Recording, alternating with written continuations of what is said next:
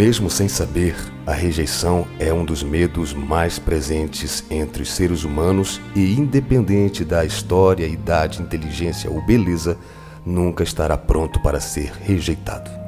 A necessidade de ser aceito e de pertencer é uma das buscas que se leva para a vida inteira, e é por conta dela que você sempre busca se encaixar em algo, em alguém ou em um grupo.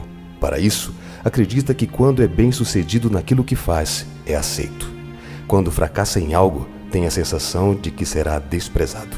Acontece que na sua infância, algumas pessoas que significavam muito para você, sem saber, promoveram este sentimento na sua esfera afetiva. Talvez não por falta de amor, mas por falta de prática. Faltou o elogio na realização das tarefas, interromperam suas atividades infantis, não deram atenção às suas produções e te deixaram sozinho aos prantos. Depois de adulto, as suas relações são sempre ameaçadas pelo medo de ser desprezado. Nas relações amorosas não é diferente.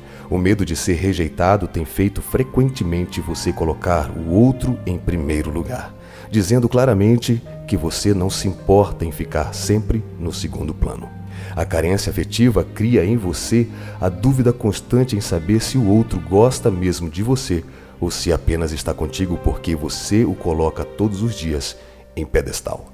Por isso, vive uma busca sem fim por fazer tudo perfeito, por atender todas as necessidades que o outro tem, além de viver só para agradar e nunca para receber um agrado.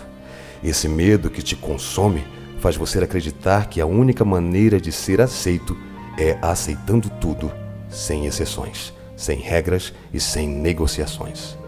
A culpa que você alimenta procurando explicações porque recebeu um fora é tão inútil como querer controlar o sentimento alheio sobre você.